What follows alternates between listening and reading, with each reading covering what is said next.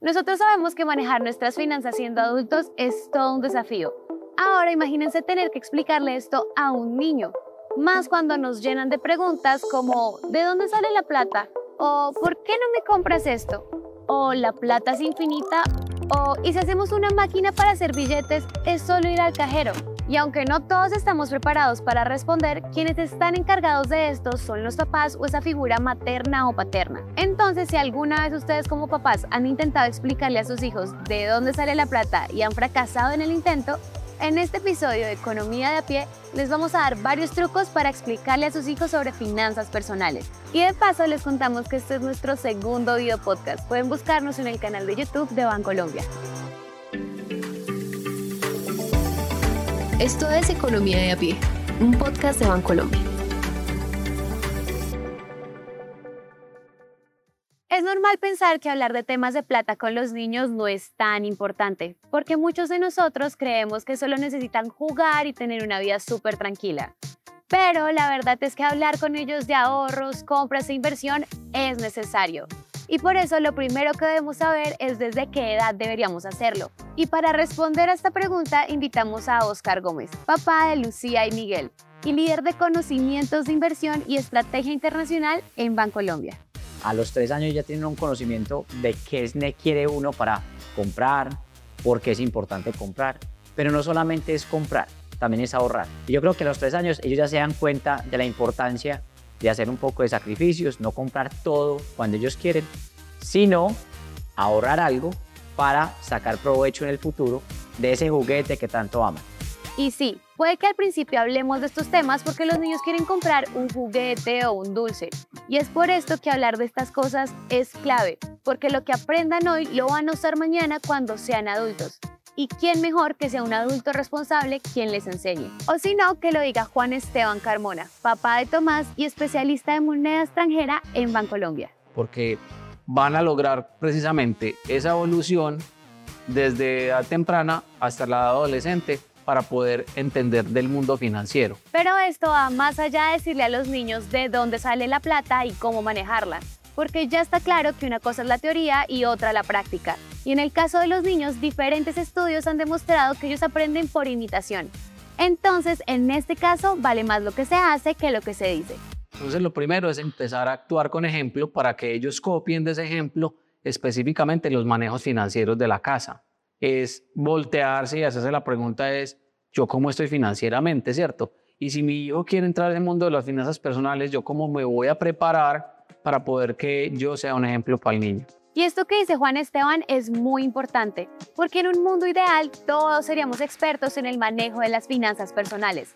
Pero debemos ser honestos, y es que no todos manejamos la plata como debería ser entonces es normal que alguien en la pareja no sea el mejor ejemplo que digamos. Que por cierto, los invitamos a escuchar el episodio 45, donde les hablamos de cómo tener unas buenas finanzas en pareja. Aquí lo importante es que cuando se trata de tomar decisiones sobre los hijos, tienen que ser en equipo. Conversar sobre esto con la pareja es bueno.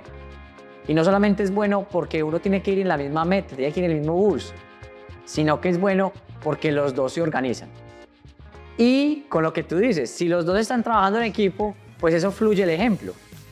Entonces, cuando uno está en un centro comercial y yo veo ese Garmin, mi esposa me mira y mis hijos ya saben, ellos mismos me lo dicen, es que es hasta gracioso, es otro reloj, no, solamente lo estoy viendo, voy a mirarlo nomás. Y mi por mirar no es comprar. Y es muy charro, como ellos aprenden del ejemplo lo que escuchan, entonces mi hija me dice, papá, voy a entrar a este almacén a mirar no a comprar. Yo, bueno, ve y miras, miras. Entonces yo creo que es una dinámica muy bacana y todos aprenden con el ejemplo. Y enseñar con el ejemplo es también involucrar a los niños. Y para esto posibilidades hay miles. Los niños realmente entienden mucho con el juego, o sea, más con el ejemplo también, pero mucho más con el juego. Es una forma divertida de hacerles entender como los conceptos. Entonces Monopoly hace que específicamente tengas eh, una visión del dinero y del manejo de la inversión, el gasto y el ahorro. Porque si hemos, si hemos jugado Monopoly, si han tenido la oportunidad, saben que es, digamos, de poseer, de ver oportunidades y también de conservar y manejar una moneda. Entonces, el cambio de ahí hacia el dinero real es muy fácil.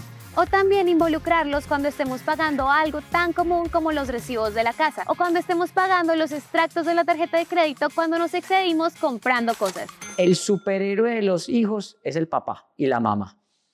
Pero hay que enseñarles que los papás también se equivocan.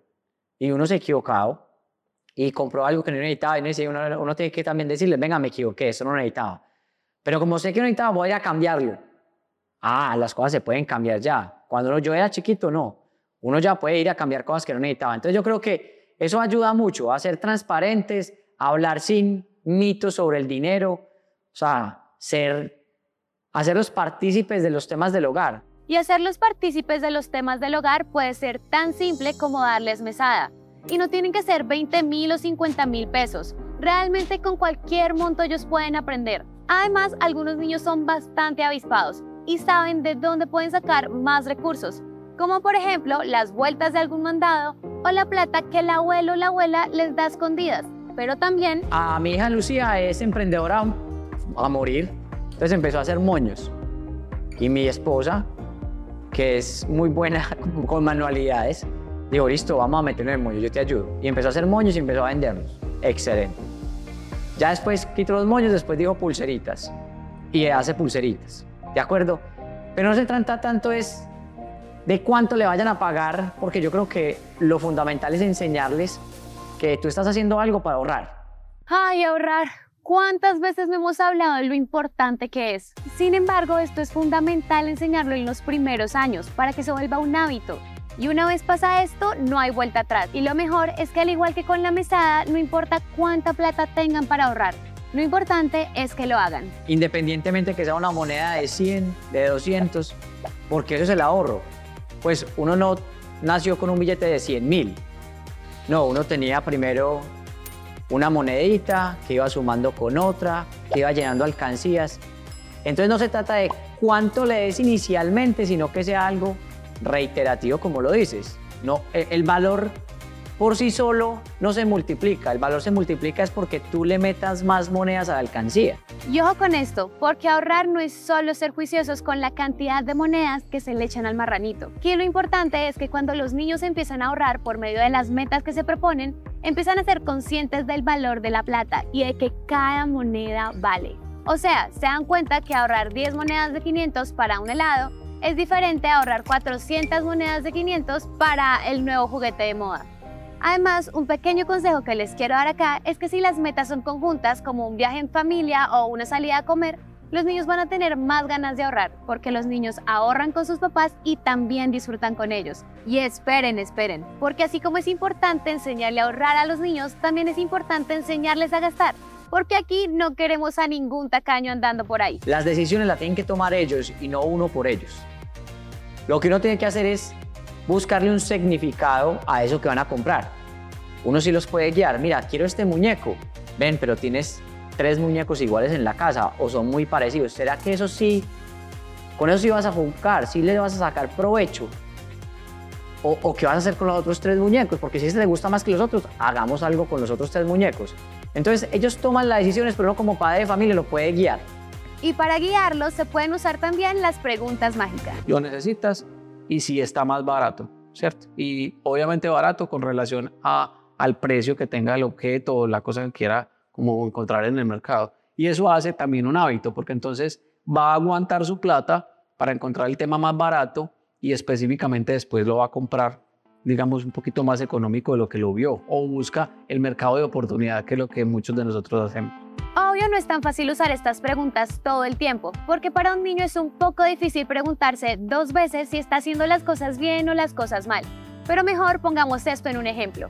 Imaginemos que Juanito va con sus papás al centro comercial. Y ustedes saben que el centro comercial es el enemigo número uno del bolsillo de los papás, porque allí hay maquinitas, jugueterías, heladerías, cine, mejor dicho, el paraíso de todo niño. Allí Juanito quiere comer de todo y entrar a todas partes. Además que tiene la fortuna, o sea, 10 mil pesos, de tener uno que otro billetico que su abuelita le dio. Entonces Juanito tomó la decisión de gastar esa fortuna en una bolsita de dulces. Y ojo, no está mal. Lo malo es que siempre que a Juanito le dan plata se la gastan dulces. El punto acá es que Juanito puede gastar esa plata en lo que él quisiera, pero también podía ahorrarla. y es normal que se la gastaran un gustico, porque los niños viven de la inmediatez. Y bueno, ¿se acuerdan de Miguel, el hijo de Oscar? Pues él es muy parecido a Juanito. Miguel es más vía buena, llamémoslo así. Y aunque sí, esto puede parecer un problema, la verdad es que hay una enseñanza enorme detrás. Ellos mismos se dan cuenta que cometieron el error. Fácil. Y el error lo cometen ellos. Y uno no como papá encima, encima, encima, empujándoles algo que, que no es verdad que uno debe ayudarlos en todo. No, ellos también tienen que solitos a diferenciar cuándo gastar, cuándo hicieron una buena compra o cuándo la embarran. Ellos también tienen que ser seres humanos uno tiene que estar siempre pendientes de ello. Además, nosotros sabemos que ser papás no es nada fácil. Por eso, antes de irnos, queremos darles dos tips claves que les pueden servir para su bolsillo, pero también para la crianza de sus hijos. El primero es... Siempre, siempre el tema de la emocionalidad en los niños va a estar, porque es que inclusive si es un tema que nosotros estamos trabajando de adultos y que somos, digámoslo así, más o menos conscientes de que tenemos que trabajar, imagínate un niño que apenas está empezando a vivir y, explorar esa, esa emocionalidad. Entonces yo pienso que la tolerancia es la base de todo el cuento y es un proceso, eso no se logra pues como de la noche a la mañana y van a tener niños haciendo berriches pues, pero lo importante es como seguir con los hábitos. Y el segundo y el que más le beneficia a su bolsillo. Decir no no está mal, pero lo que está mal es decir no de la forma como puede decir no, uno decir que no. No tiene que decir no mi amor, eso no lo vamos a comprar porque lo que vamos a hacer es esto. O no, mi amor, eso no va a comprar porque mira en tu lista, tú ni siquiera tenías eso en tu lista, entonces las otras cosas que tenías, ¿cómo las vas a comprar? Porque esa es tu plata. Y ahí mismo se le olvidan. Entonces, decir que no seco no funciona. Decir que no con una buena razón es una herramienta incalculable. Y estos trucos espero que les sirvan. Entonces, cuéntenos en la cajita de comentarios si los han usado y cómo les ha ido. Por lo demás, esto es Economía de a pie y nos vemos el otro año.